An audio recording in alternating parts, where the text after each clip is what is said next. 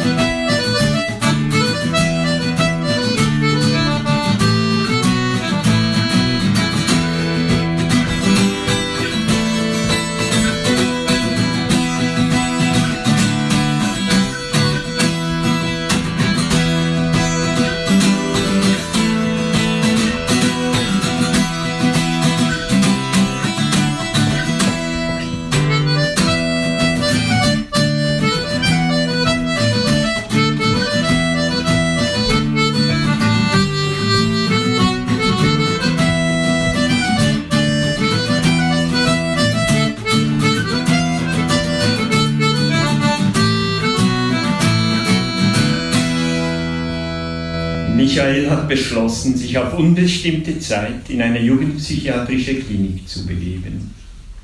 Es ist das Beste für ihn, sagte der Psychiater. Das verstehen Sie doch, Herr Studer. Nein, das verstehe ich nicht.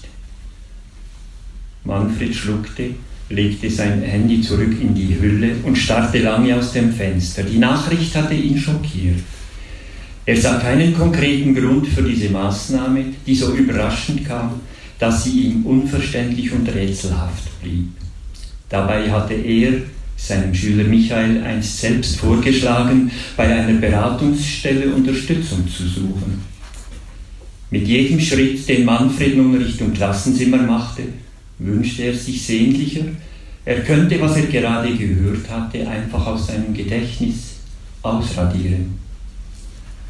Als er an diesem Dienstagmorgen vor seiner Klasse stand und den Namen Michael aussprach, war es so still, dass Manfred Thomas schweren Atem in der hintersten Bankreihe hören konnte. Natürlich war den Schülerinnen und Schülern aufgefallen, dass Michael im Unterricht gefehlt hatte. Es war das erste Mal in drei Jahren. Michael war ein besonderer Schüler. Er war klug und fleißig und an seinen Fragen merkte man, dass er aufmerksam zuhörte und neugierig war. Als ernsthafter Schüler war Michael bei Lehrenden und Lernenden gleichermaßen beliebt. Am Mittwoch begann sich im Bildungszentrum Froheim das Gerücht zu verbreiten, Lehrer Studer habe Michael gegen seinen Willen in ein Irrenhaus einweisen lassen. Studers Schuld stand plötzlich an den Türen und Wänden der Knabentoilette und von dort aus verbreitete sich der Spruch über das Treppenhaus durch die Korridore. Man fand Studers Schuld flüchtig hingeschrieben in Schulheften, an Wandtafeln und eingeritzt auf Werkbänken. In der Nacht auf Donnerstag spreiten Unbekannte Studer, du bist tot an die Fassade des Schulhauses. An der am Nachmittag im Froheim einberufenen Sitzung der Lehrerinnen und Lehrer sagte Manfreds Kollege Weißkopf, dass man gegen derartige nächtliche Aktionen nun einmal machtlos sei. Außerdem sei es gut möglich, dass die Schmierereien nicht von Schülern stammten, die derzeit das Froheim besuchten, sondern von einem beliebigen Unruhestifter aus der Stadt. Die Schulleiterin nickte Weißkopf zu und schaute Manfred dann fragend entgegen. Am Freitagmorgen übermalte der Hausmeister die Spreiereien an der Schulhausfassade. Als die Farbe getrocknet war, schimmerten die Buchstaben immer noch dunkel auf der hellgrauen Wand. Manfred unterrichtete weiterhin seine Klasse, obwohl es ihm viel Kraft abverlangte. Die ersten beiden Morgenlektionen arbeitete er mit der Klasse an der Elektrizitätslehre. Während er die Schülerinnen und Schüler im Physikpraktikum anleitete, dachte er oft an den Satz Goethes, man sieht nur, was man weiß, und man weiß nur, was man sieht. Und weil man Elektrizität nicht sehen kann, müssen die Schülerinnen und Schüler den Stromfluss als Licht, Wärme oder magnetische Kraft sichtbar machen. Sie experimentierten mit Stromkreisen, bauten Treppenhausbeleuchtungen, die sich mit Klatsch, Licht oder Bewegungssensoren ein- und ausschalten ließen. Zuletzt hatten sie sogar ein Mikrofon nachgebaut, um zwischen den fünf Arbeitsgruppen eine Telefonverbindung herzustellen. Am Freitagnachmittag schließlich führte Manfred seine Klasse hinauf in den Hartwald und versammelte sie unter dem Kronendach einer mächtigen Eiche. Wenn wir von den Blüten und dem Blattwerk absehen, bleiben uns die eigentlichen Lebensfunktionen des Baumes verborgen, erklärte Manfred. Wir können nicht erkennen, wie, der, wie ein Baum Kälte, Wärme oder Wassermangel spürt, wie er den Tag oder die Nacht empfindet. Bäume pflegen im Übrigen, was vielleicht erstaunen mag, ein beeindruckendes Sozialleben. Einige Arten fühlen sich in Gemeinschaften am wohlsten, sie tauschen untereinander Düfte aus, senden elektrische Signale im Wurzelbereich oder verbreiten Nachrichten über Pilzfäden. Andere Arten bevorzugen das Alleinsein.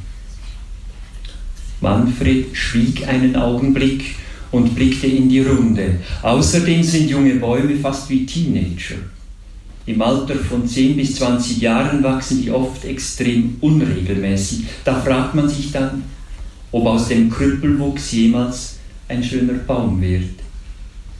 Die Schüler lachten und Manfred sah, wie ein Junge einen anderen mit einer Eichel bewarf. Er forderte sie auf, nehmt so eine Eichel in die Hand.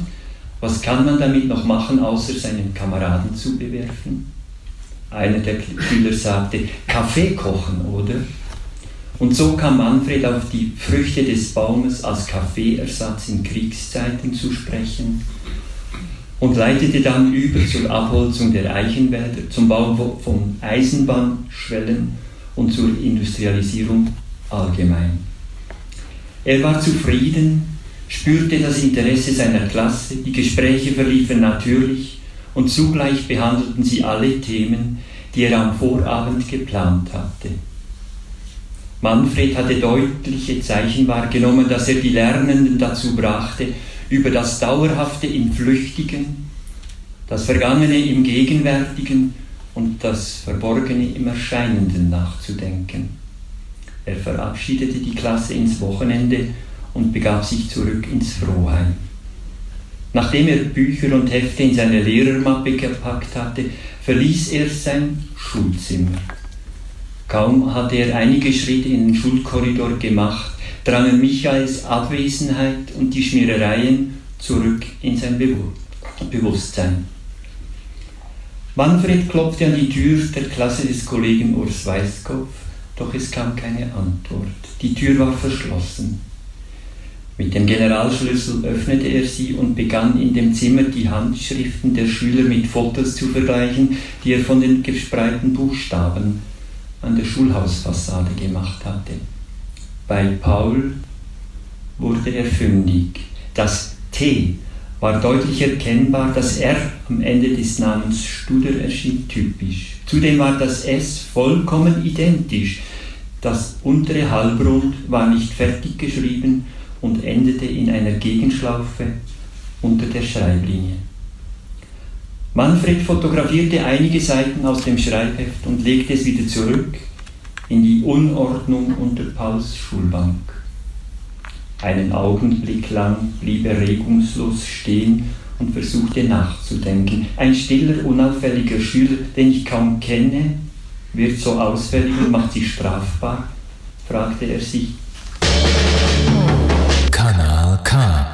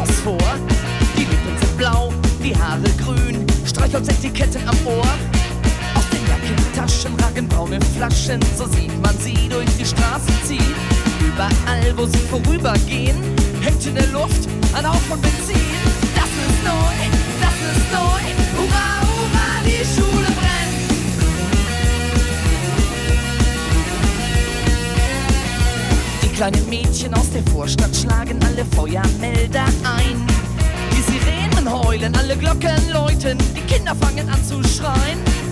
Tatütata, tatütata, die Feuerwehr ist auch bald da. Es brennt so gut, weil sie man nur noch Glut, wo eben noch die Schule war. Und sie singen, das ist neu, das ist neu, hurra!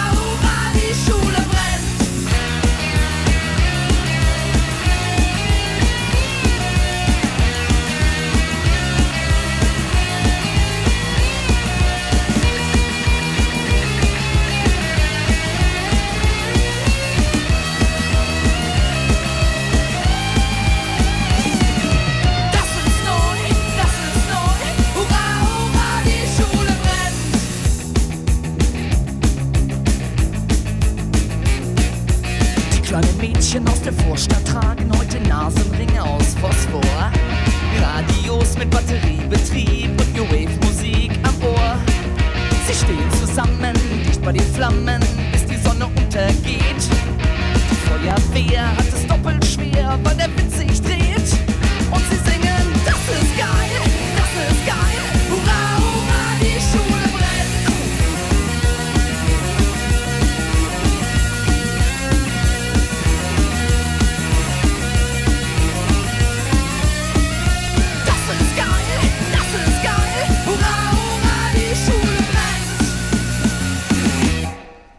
ersten Ausschnitt, den Martin Rieder gelesen hat, haben wir gehört, wie sich an dieser Schule etwas ereignet. Die Schule brennt zwar nicht gerade wie im Lied vorhin, aber die Schüler tun nicht recht.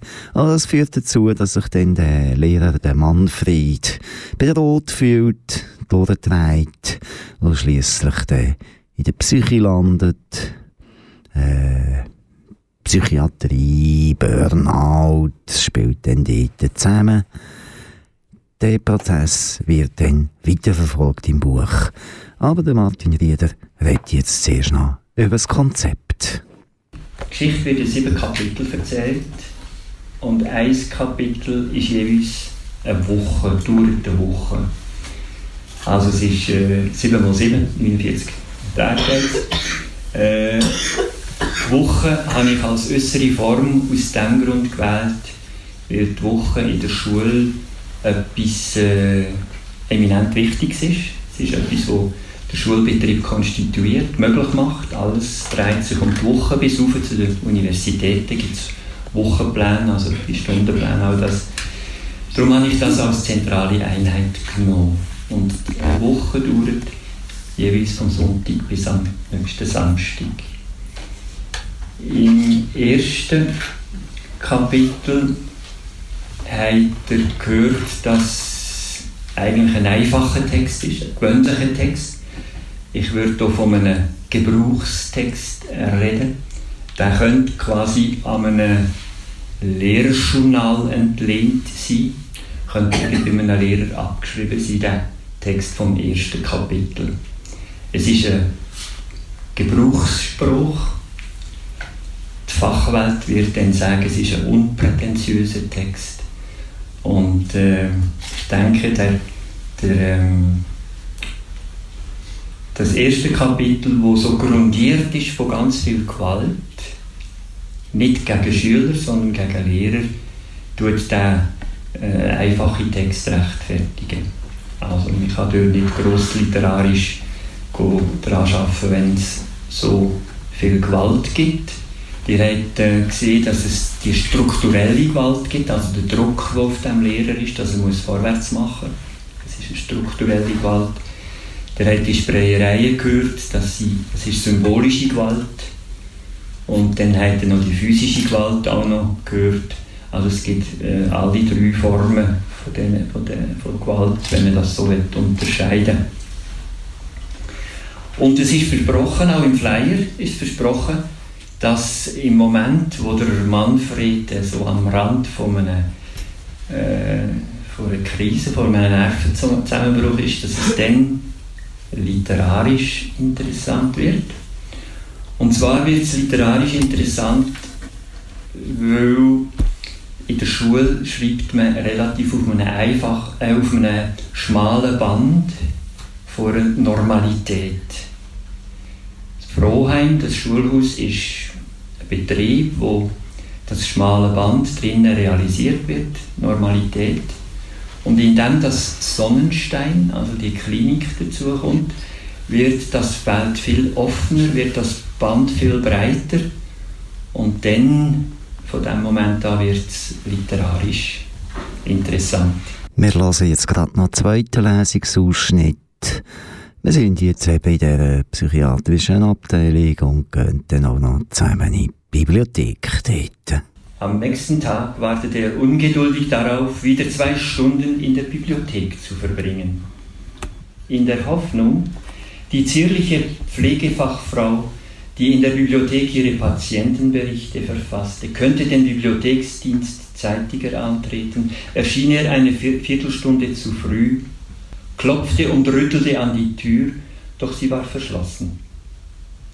Um Punkt 14 Uhr öffnete die Fachfrau die Türe von innen und ließ ihn eintreten. Eher zufällig pendelte er an diesem Tag zwischen Osten und Westen hin und zurück, zog ein Buch aus einer Reihe, blätterte darin, überflog das Inhaltsverzeichnis und vertiefte sich dann in einzelne Passagen, ehe er das Buch in die Lücke zurückschob. Er hatte sich mehrheit, zuletzt mehrheitlich im Westen bei der Geschichte der Psychiatrie aufgehalten. Im Osten blieb er zufällig an einigen Zeilen hängen, die er immer wieder las. Hätte man ihn gefragt, warum, so hätte er behauptet, die Zeilen seien ihm zugeflogen und entfalteten nun eine geheimnisvolle Wirkung. Er las die Zeilen wie einen Weckruf. Ich bin nicht ich, ich bin jener, der an meiner Seite geht, ohne dass ich ihn erblicke, den ich oft besuche und den ich oft vergesse. Jener, der ruhig schweigt, wenn ich spreche, der sanftmütig verzeiht, wenn ich hasse, der umherschweift, wo ich nicht bin, der aufrecht bleiben wird, wenn ich sterbe.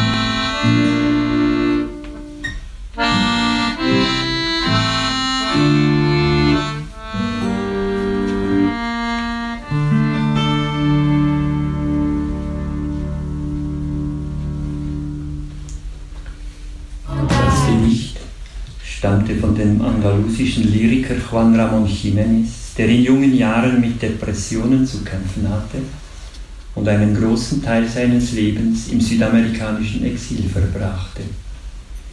Manfred las die Zeilen auch wie den Gesang eines Herzens, das geduldig zuhörte, wenn er über schweren Gedanken sinnierte. Gesang des Herzens, wie er das Gedicht für sich genannt hatte, hielt er für einen großartigen Ausdruck der Zweiheit unserer Existenz. Himmel und Erde, Geist und Körper, Bewusstsein und Verborgenes. Diese Zweiheiten, stellte er sich vor, ließen sich in der Sprache zu einem lebendigen Ganzen vereinen, genauso wie das Blut im Körper alle Organe, Muskeln und Knochen durchströmt und zu einer lebendigen Einheit verbindet. Manfred tippte Juan Ramón Jiménez Gedicht in seinen Laptop, um es von der Sekretärin in der Empfangshalle ausdrucken zu lassen. Er wollte das Gedicht in seinem Zimmer an die Wand hängen, doch dann stellte er sich vor, ein Pfleger würde diesen wunderbaren Text lesen, verkennen und in der Kartei eine Notiz erstellen. Die Oberärztin würde die Zeilen in ihre Fachsprache übersetzen und eine Persönlichkeitsstörung vermuten.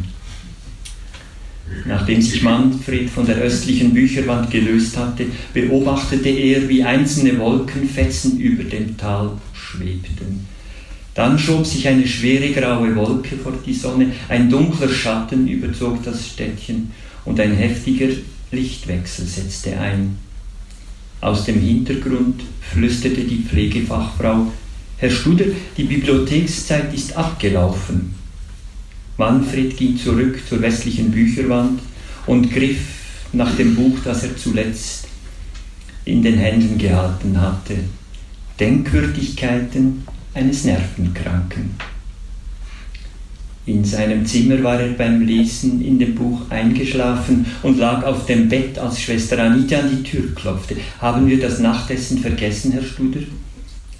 Reflexartig breitete sich in Manfred das Gefühl aus, er habe seine Pflicht verletzt. Augenblicklich erhob er sich und ging in den Gemeinschaftsraum. Er war der Letzte, der sich in die Tischgemeinschaft einfügte, und kaum hatte er sich gesetzt, begann Anita das Essen zu servieren. Erst jetzt bemerkte Manfred, dass er das Buch hätte im Zimmer lassen sollen, denn nun wusste er nicht recht wohin damit. Es störte auf dem Tisch, es störte auf seinem Schoß, es, stör, es gehörte nicht auf den Boden. Schwester Anita bemerkte die Unpässlichkeit. Herr Studer, sagte sie, während sie Kuchenstücke auf die Teller hiefte, legen Sie das Buch bis nach dem Essen auf die Kommode hinter Ihnen, dort, dort stört es niemanden. Manfred hatte kaum Appetit. Er aß nur wenig, ließ sich ein halbes Stück Zwiebelkuchen auf den Teller geben, zerschnitt es in kleine Stückchen und schob sie sich langsam in den Mund. Wie ein Vögelchen pickt er das Essen, rief Reto plötzlich in den Raum und zeigte mit ausgestrecktem Finger auf Manfred. Man muss doch essen, was auf den Tisch kommt und alle Reste noch dazu. Reto saß Manfred direkt gegenüber. Er war groß, breitschultrig, muskulös. Reto, wir zeigen noch nicht mit dem Finger auf andere Leute, ermahnte ihn Schwester Anita. Manfred schwieg und beobachtete, wie Reto sich riesige Kuchenstücke in den Mund stopfte. Der knapp 30-Jährige war vor mehr als zehn Jahren in, Froh, in Frohheim in Weißkopfs Klasse gewesen. Manfred konnte sich gut an ihn erinnern.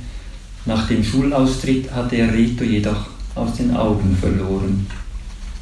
Der ehemalige Schüler des Frohheims fiel im Gemeinschaftsraum durch zwei Eigenschaften auf. Er redete laut und er redete Blödsinn. Täglich wiederholte er erfundene Geschichten aus Götterwelten. Sein Name sei Shiva und was er sage sei wahr. Es gebe nur eine einzige Kultur und das sei die Kultur Gottes. In den Blumen im Gemeinschaftsraum offenbare sich Gott. Darf man wissen, mit welcher Lektüre sich der Herr Lehrer die Zeit vertreibt? fragte Rita auf einmal. Ist es ein Liebesroman oder ein blutiger Krimi? Manfred erschrak. Nichts Besonderes. Reto erhob sich so demonstrativ von seinem Platz, dass Manfred ihn sofort durchschaute und das Buch vor Retos Händen in Sicherheit brachte.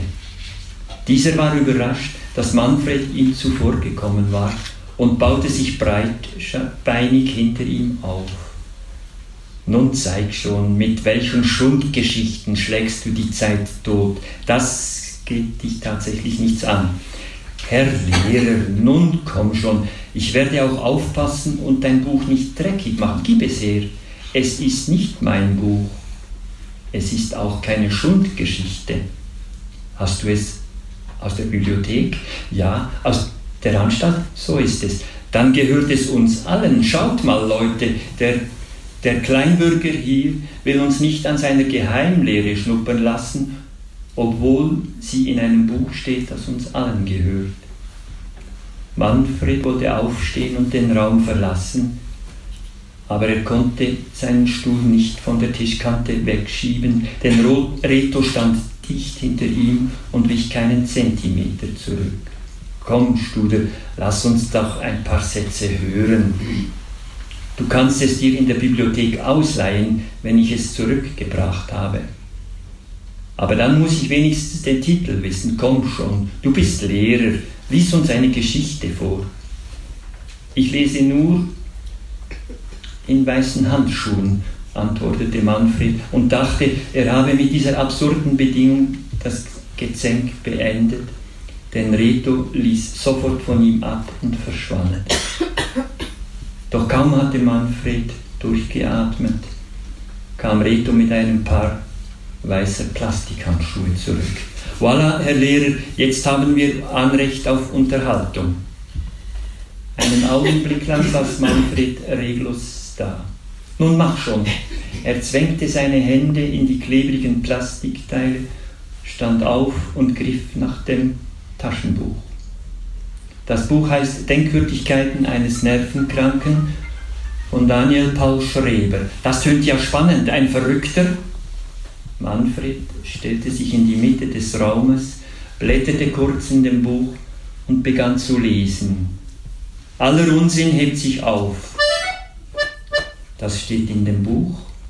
Manfred wiederholte langsam und deutlich. Aller Unsinn hebt sich auf.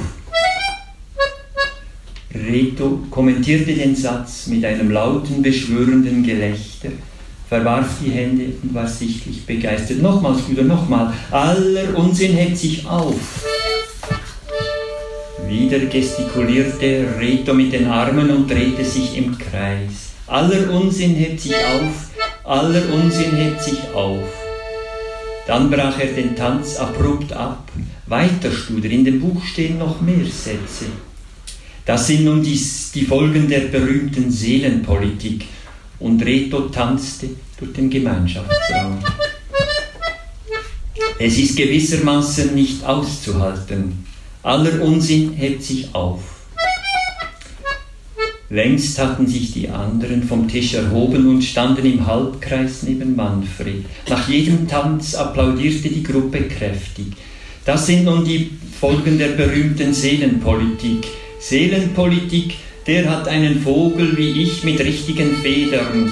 Und Reto drehte sich wieder im Kreis, hob die beiden Arme über den Kopf und flatterte mit den Händen. Berühmte Seelenpolitik, wir alle haben einen Vogel, wir alle haben einen Vogel, wenn nur die verfluchte Menschenspielerei aufhörte.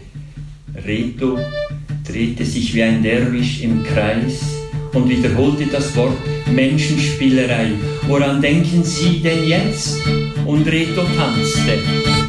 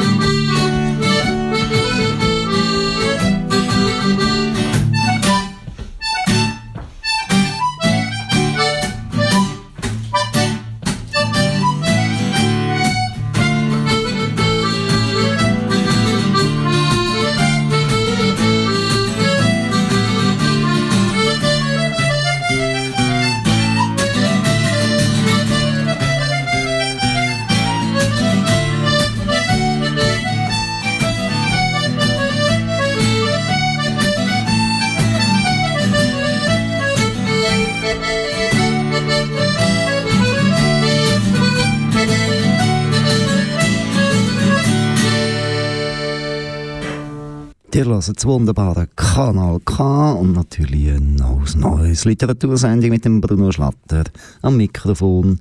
Es geht um einen Roman «Weißkopf schweigt», wo der Martin Rieder erst gerade im Knapp-Verlag Olten veröffentlicht hat. Wir haben Buchvernissage besucht. Wir werden Ausschnitte davon nochmal senden. Jetzt aber mal noch so ein alter Klassiker rund um die Schule herum.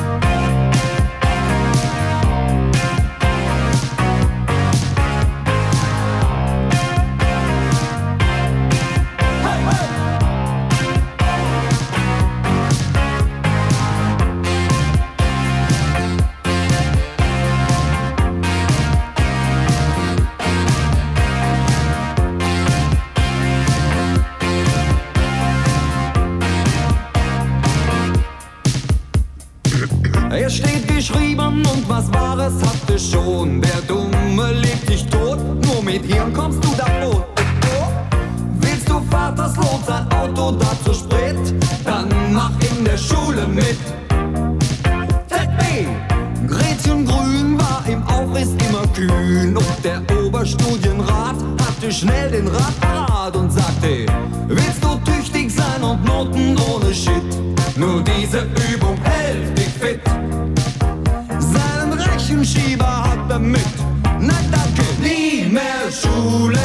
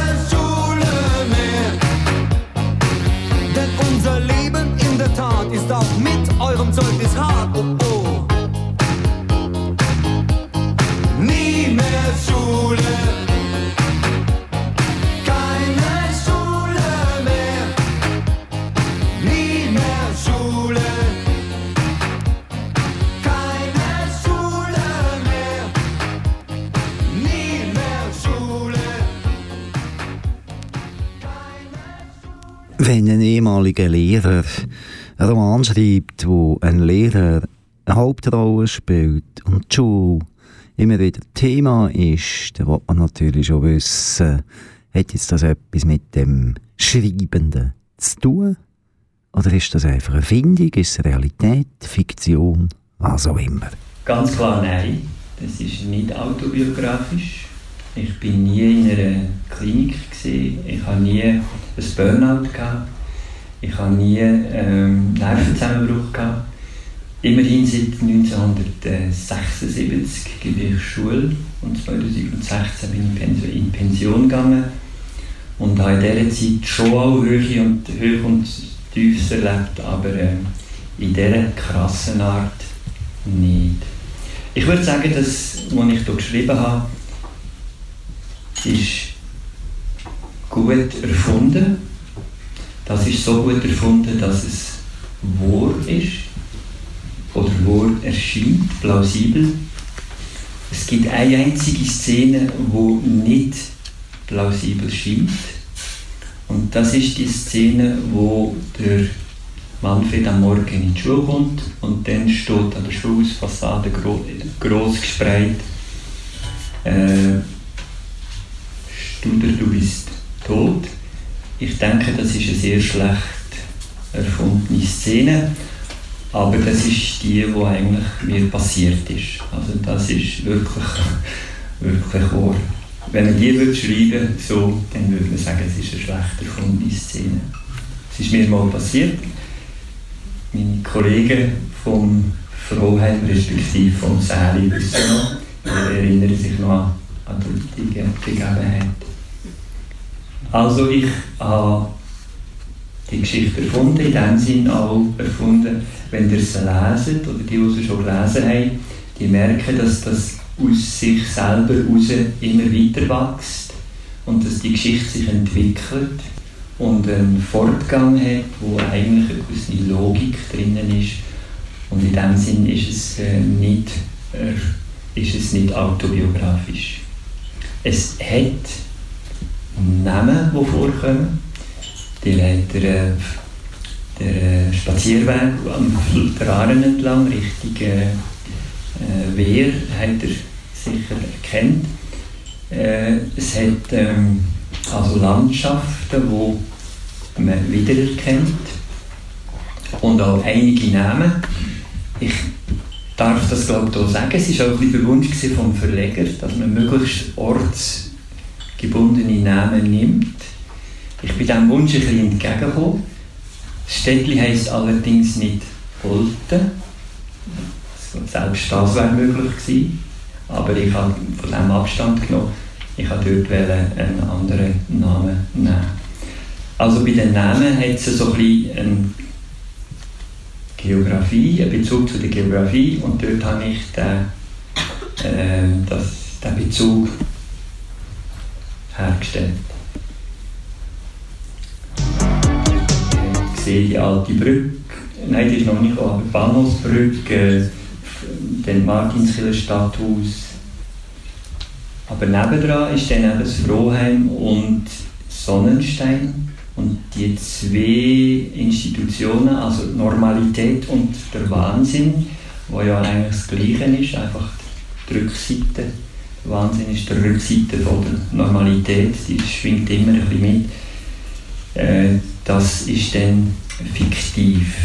Also meine Geschichte behaupte ich und sage ich und bestehe darauf, dass die fiktiv ist. Wir hören noch einen letzten Ausschnitt aus der Lesung von Martin Rieder vom Roman Weißkopf schweigt. Musik, die am live gekommen ist, ist übrigens Bernie und Cyril Müller. Nur die heilige Mutter, dachte er, erscheint immer mit einem Kind. Eine normale Mutter hat gelernt, das Kind in die Spielgruppe, Grundschule oder Arbeitswelt gehen zu lassen. Sie setzt ihr Kind der Welt aus. Reto jedoch hatte seine Selbstständigkeit verspielt und begab sich in Sonnenstein in eine neue Abhängigkeit, noch verstärkt von seinen täglichen Medikamenten. Plötzlich ohne ein weiteres Wort mit ihm gewechselt zu haben, begann langsam, begann Manfred zu schreiben. Ich will eine Lehre als Koch machen. In der Küche finde ich überall auf der Welt Arbeit, in Berlin, Paris, Amerika, sogar auf dem Meer. Ich will auf einem großen Kreuzfahrtschiff mit tausend Passagieren in der Küche arbeiten und ich will fremde Länder bereisen. Dann werde ich in einer kleinen Pension arbeiten und internationale Küche anbieten, mexikanische Woche oder griechische Woche. Und vielleicht, das wäre mein Traum, werde ich eines Tages mein eigener Chef sein. Was schreibst du denn da? fragte Reto, und Manfred las mir den Text vor. Gefällt mir? Studer. Es zieht dich in den Westen, wie bitte? In den Westen, von dort kommen die Träume, und wie gehe ich westwärts, bitteschön? Nach Amerika kann man mit dem Schiff reisen oder man fliegt. Amerika ist zu weit weg. Ich nehme lieber den Bus. Dann steigst du in den Bus, fährst westwärts und steigst irgendwo aus. Und was mache ich dann? eine Lehre zum Koch. Du suchst dir eine kleine Wohnung, vielleicht wirst du mit der Zeit ein Haus bauen und von einer Frau träumen. Sonst noch etwas? Ja, du gründest eine Familie, ihr habt Kinder. Klar, ein Bub und ein Mädchen. Reto schüttelte den Kopf, lachte leise und schlug Manfred auf die Schulter.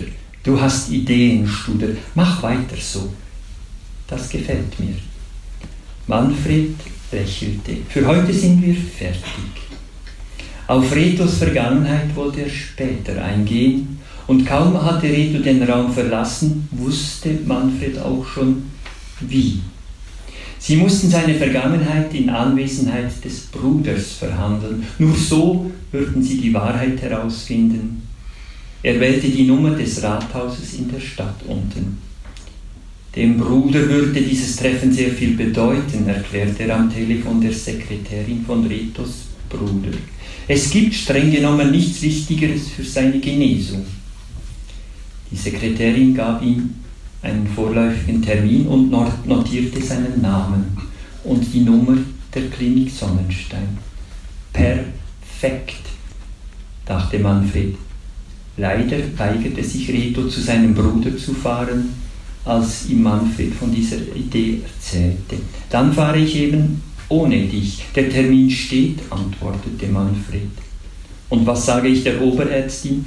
Ein Familientreffen. Dein Bruder empfängt uns. Am Mittwochmorgen reisten Manfred und Reto mit dem Bus in die Stadt hinunter. Sie gingen den Fluss entlang über die alte Brücke in die Altstadt und dann hinauf zum Rathaus. Ich wäre stolz, wenn mein Bruder in so einem Rathaus arbeiten würde, sagte Manfred. Spart dir das. Die beiden betraten das Regierungsgebäude und gingen auf weißen Steinplatten. Auf den Bildern an den Wänden blickten dunkle Gestalten auf sie hinab. Eine breite Steintreppe mit rotem Teppich führte hinauf in den ersten Stock. Ich glaube, wir sind hier falsch. Liegt sein Büro nicht ein Stockwerk höher? Schau mal, sagte Manfred und zeigte auf eine Tafel an der Wand Departement für Bildung und Kultur. Reto blieb stehen und zeigte mit der rechten Hand durch den Korridor. Siehst du diesen Mann in Uniform? Reto. Du meinst, das ist das Büro meines Bruders? Ja, davon gehe ich aus. Eine Sekretärin kam in den Flur und begleitete Reto und Manfred in das Sitzungszimmer. Der Uniformierte blieb vor der Türe stehen. Retos Bruder betrat den Raum durch eine Tür auf der gegenüberliegenden Seite. Die Brüder begrüßten einander mit einem losen Handschlag, ehe sie sich an den schweren ovalen Sitzungstisch setzten. In Andreas Augen lag ein schelmisches Lächeln. Das Gesicht war rundlich und die leicht fettigen schwarzen Haare ließen ihn ein wenig ungepflegt erscheinen. Manfred kannte ihn als einen sinnlichen, geselligen Politiker, der vermutlich auf seinen Alkoholkonsum achten musste. Zu Manfreds Überraschung zog Andreas ein Blatt hervor und sagte, wir beschäftigen uns mit Ihrer Aufsichtsbeschwerde, Herr Studer. Meine Mitarbeiter sind bestrebt, eine für alle Seiten befriedigende Lösung zu finden. Wir sind nicht meinetwegen gekommen, Herr Regierungsrat. Ich weiß. Ich erlaube mir nur kurz, Sie zu informieren. Unsere Leute waren vor Ort und haben den Eindruck, dass einiges nicht hätte geschehen dürfen. Wir haben in der Klasse Ihres Kollegen Weißkopf erhebliche Bildungslücken festgestellt. Wir werden diesen Schülerinnen und Schülern ein freiwilliges Zusatzjahr anbieten, um die Lücken zu schließen. Herr Weißkopf begrüßt die Maßnahme. Das freut mich, Herr Regierungsrat, antwortete Manfred. Dann können wir ja jetzt zum eigentlichen Thema unseres Zusammentreffens kommen. Wir Patienten in Sonnenstein proben für eine kleine Theateraufführung. Die Bremer Stadtmusikanten kennen Sie sicher. Es ist eine Geschichte, mit der sich die Patienten in Sonnenstein sehr gut identifizieren können. Und bei unserer Aufführung wird jeder Spieler auch über seine persönliche Situation sprechen. Deshalb beschäftigt sich Reto mit seiner Herkunft. Wir hoffen, dass wir mit ihrer Hilfe einige Dinge über seine Jugend erfahren können. Die Brüder waren sich einig, dass ihre Kindheit an derselben Adresse stattgefunden hatte. Alles Übrige, was in der nächsten Stunde gesagt wurde, bestand aus gegenteiligen Erinnerungen, aus Widersprüchen und gegenseitigen Vorwürfen. Ein Lehrstück selektiver Wahrnehmung, kommentierte Manfred innerlich. Als Reto beispielsweise an die Kellergeschichte erinnerte, als er alle Schuhe der Familie und das Fahrrad seines Bruders putzen musste, antwortete dieser, ich erinnere mich ganz genau an diesen Nachmittag. Und es war überhaupt nicht so, wie du behauptest. Ich musste an diesem Tag mein Fahrrad und die Schuhe der ganzen Familie putzen. Das war schon schlimm genug, aber dann hast du, Reto, mich so lange geärgert, geschubst und an der Arbeit gehindert, bis unsere Mutter dich zur Strafe in dein Zimmer eingeschlossen hat, damit ich endlich in Ruhe meine Arbeit machen konnte. Ich hätte fast zu spät zum Hockey, ich wäre fast zu spät zum Hockeytraining gekommen. Je länger die Diskussion andauerte und je mehr Themen sie streiften, desto faszinierter war Manfred von den widersprüchlichen Aussagen und Lebensgeschichten der beiden Brüder. Sein fast wissenschaftliches Interesse an möglichen Entwicklungen und den differenten Erinnerungen war in Sonnenstein verstummt, kehrte nun aber wieder zurück. Als er fand, dass der Streit lange genug gedauert hatte, beendete er das Gespräch mit blumigen Worten und bedankte sich auch im Namen von Reto für Andreas Mithilfe. Sie verabschiedeten sich mit der Einladung, Andreas möge die Aufführung der Spielleute beehren. Auf dem Heimweg trat Reto vor Wut gegen die Glaswand des Bushäuschens.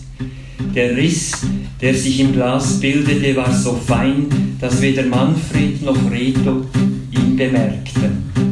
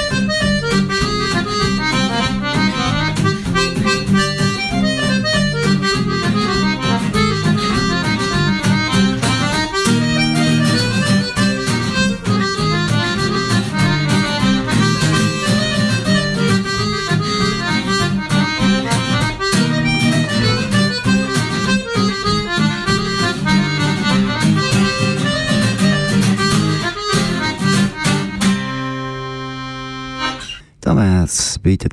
Neues Neues, Literatur am Mikrofon, der Bruno Schlatter. Es ist gegangen um einen Roman «Weisskopf schweigt», zu eben erschienen im Knapp Verlag in Olten.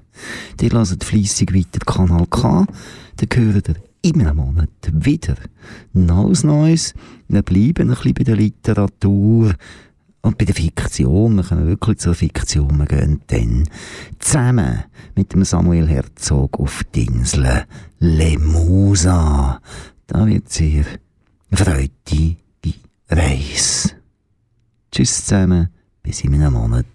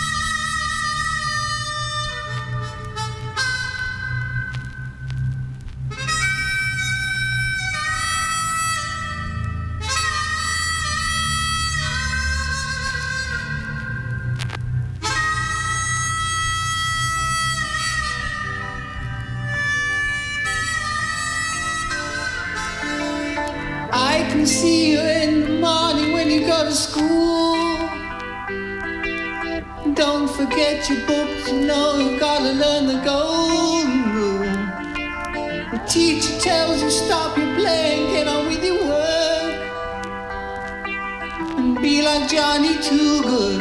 Don't you know he never shucks? He's coming along.